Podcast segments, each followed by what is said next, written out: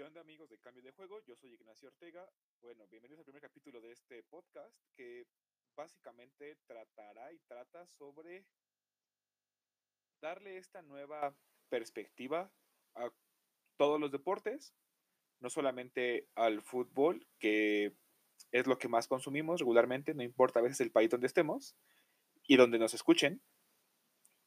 Vamos a hablar un poco más sobre esta cuestión de la como de la ciencia y de algunos fundamentos, vamos a llamarlo así, filosóficos aplicados al deporte. Vamos a hablar sobre religión, sobre psicología deportiva, sobre nutrición, sobre ética deportiva, eh, algunas otras cosillas más dentro de los capítulos que siguen. Entonces, sean todos bienvenidos. El capítulo cero, que es este, vamos a hablar un poquito sobre la definición de ganar. Porque regularmente tenemos esta idea como ganar es esta perspectiva de ganar campeonatos, de levantar trofeos, tener un montón de medallas, pero regularmente, y es algo que, que dice, por ejemplo, Marcelo Bielsa, que ganar no es tan común. En realidad ganar es lo menos común que existe. Porque solamente gana uno. Si ustedes ven, cualquier campeón del mundo solamente es uno, un equipo o una persona.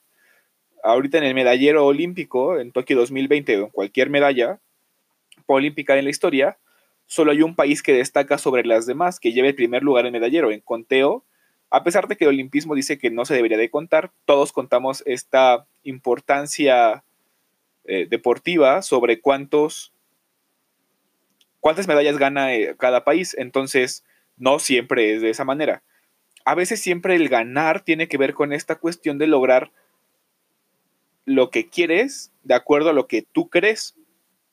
Por ejemplo, ah, hay personas que ganan y porque venden en deporte, porque venden la idea de que son un equipo deportivo que profesa ciertos valores. Vamos a poner un ejemplo y que es el más claro en que, como en los últimos años, que es la masía el Barcelona del 2009 se fundamentó principalmente en, vender la idea a todos nosotros, a todo el mundo del, deporte, que ellos podían producirlo a los mejores jugadores con la misma idea deportiva y que tarde que temprano iban a poder conseguirlo. Bueno, el famoso sextete de Guardiola es un entrenador que salió de la Masía, que jugó en Barcelona y dirigió al Barcelona, y después, un montón de jugadores, todos salidos de ese mismo entorno de valores, de valores deportivos, valores humanos, valores sociales, que acabaron dando como consecuencia uno de los mejores equipos de los últimos 20 años. Eso es lo que se vende, eso es lo que estamos buscando. No siempre es así. Por ejemplo, nadie le podría reclamar a un Atlético de Madrid de, los últimos años esta concepción sobre tener o no tener grandes trofeos, pero porque siempre están en la misma sintonía de valores.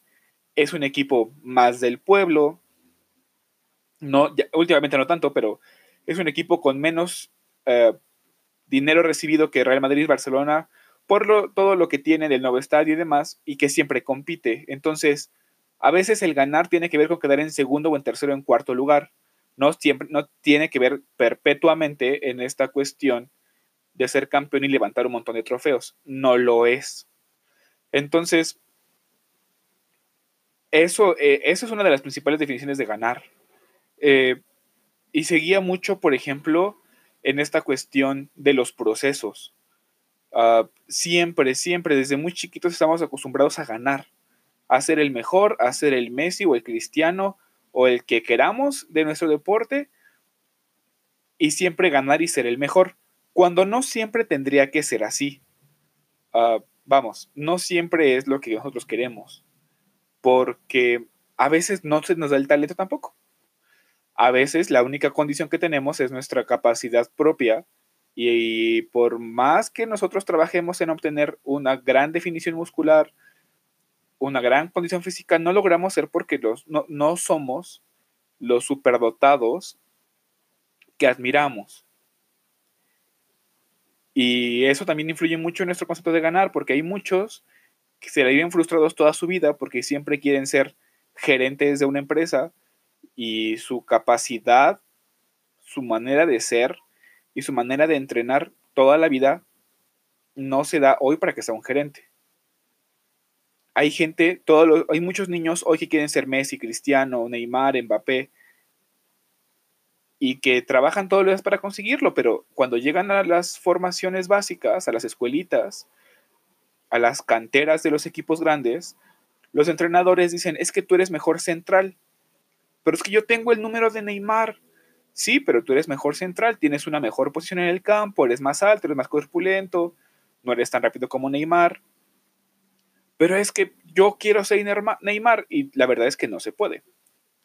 Entonces, creo que son algunas de las características importantes sobre esta cuestión de ganar. no sé si habría alguna otra para destacar en este capítulo 1 o 0, como ustedes le quieran llamar. Y ganar, la verdad, creo que es una cuestión más sobre hacer lo que te hace bien todos los días, sin ningún problema, y acabar disfrutando lo que haces. Eso es ganar. Hay gente que es un gran lateral izquierdo, o un gran central, o un gran portero, y no tienen que ser los que meten goles.